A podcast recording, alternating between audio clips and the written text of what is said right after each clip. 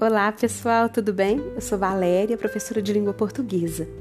Hoje nós vamos estudar o tema coerência e coesão dentro da língua portuguesa. O que é escrever um texto que tenha coesão e coerência? São dois aspectos da textualidade, quer dizer, são elas que garantem que um enunciado seja percebido como um texto e não como um bloco aleatório de frases, um amontoado de palavras desconectadas. Preciso conectar as palavras, ligá-las para que se transformem em um texto. Precisa haver um, um encaixe perfeito. Quando eu falo coesão, estou falando texto. Coesão e coerência textual. Vamos ver o que significa cada uma dessas palavras. Sua redação do Enem, seus textos precisam ser coesos e coerentes. Coesão vem de tecer, vem de tecido. E o que é um tecido?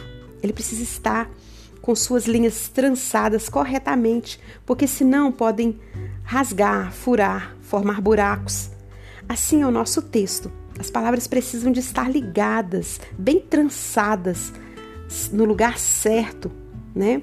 Então, conceituando aqui, nós temos as palavras. Para formar um texto, nós temos as palavras, nós temos as orações, nós temos períodos, parágrafos, para depois chegar no texto.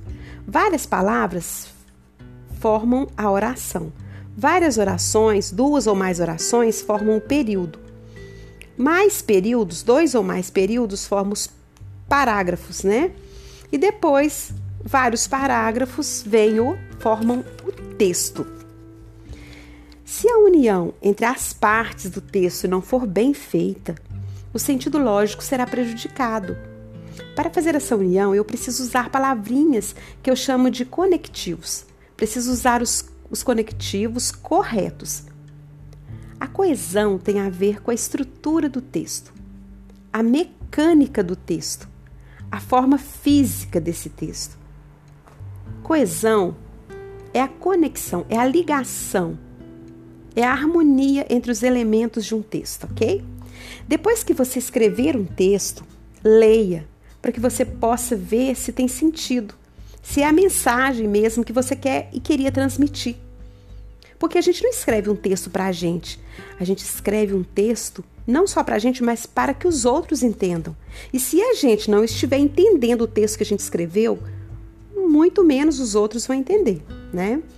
Um texto coeso tem as palavras no lugar certo. A coesão tem a ver com o aspecto formal do texto.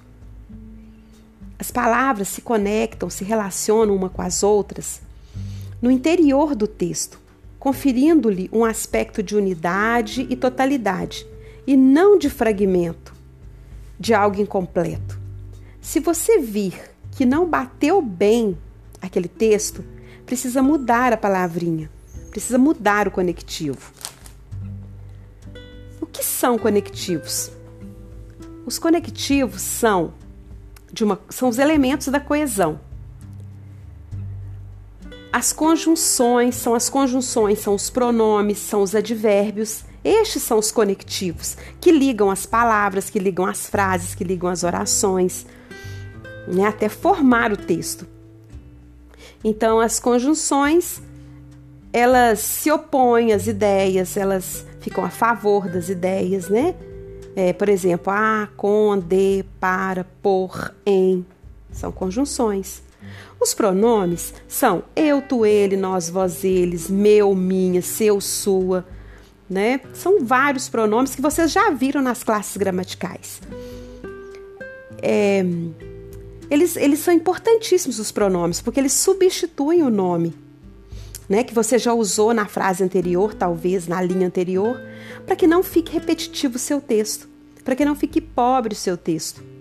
E os advérbios que marcam o tempo, modo, lugar. Então vamos ver agora um, um texto aqui, vamos dar, ver um exemplo de um texto bem pequeno.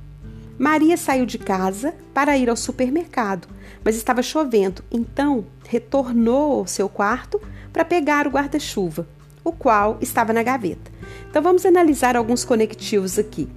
O mas é o conectivo de oposição, de advers, é, é um conectivo adversativo, né?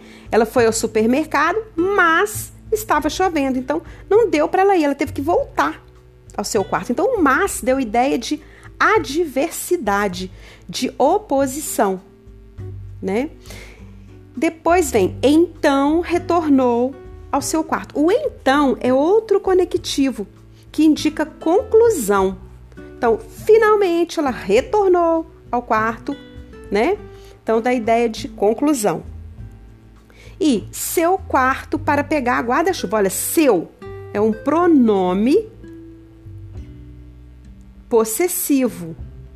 O seu, seu quarto, né? É um pronome. Para não falar que Maria voltou ao seu quarto, a gente usou o seu para substituir, substituir o nome dela, que é um pronome, para substituir o nome, para que o texto fique harmônico e coeso.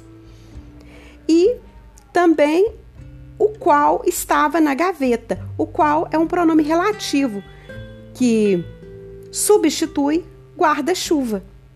Né? Usei vários conectivos nesse texto para que, ele, que ele fique coeso, para que as pessoas entendam e para que ele fique harmônico, que fique bonito e que fique um texto rico. Outros exemplos aqui. Eu vou à festa e meu pai estará na festa. Eu usei o conectivo, a conjunção e, que é o conectivo e, de adição, aditivo, falando que o meu pai também estará na festa. Então, eu vou à festa e meu pai e meu pai estará na festa. Um outro exemplo da mesma frase, do mesmo texto, só que com outro conectivo. Vamos ver. Eu vou à festa, mas meu pai estará na festa, que é uma conjunção adversativa de oposição. Então, é, quando eu coloco mas, essa, esse conectivo mas, dá a ideia de que eu vou à festa, mas que parece não, não vai ficar tão boa porque meu pai estará na festa. Né? Tá dando uma ideia de oposição, de adversidade. E temos um outro exemplo aqui que é: eu vou à festa porque meu pai estará lá, né? Então, eu usei o conectivo porque, que, que dá ideia de sentido, de causa. Esse conectivo dá a ideia de que eu só vou à festa porque meu pai vai estar lá e por isso a festa estará melhor. Então, olhem só como três, três textos usando conectivos diferentes, só mudei os conectivos e as frases mudaram completamente, né? Veja como a nossa língua é rica. Não devemos repetir palavras. A nossa língua tem mais ou menos 28 mil palavras. Podemos usufruir de todas para que o nosso texto fique harmônico, coeso, rico em vocabulário.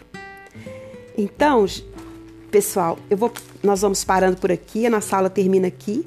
Na próxima aula, nós vamos ver coerência, coerência textual, porque é, é uma parte bem extensa também e que agora não, não veremos, mas na próxima vamos ver. Um grande abraço e muito obrigada pela presença de vocês.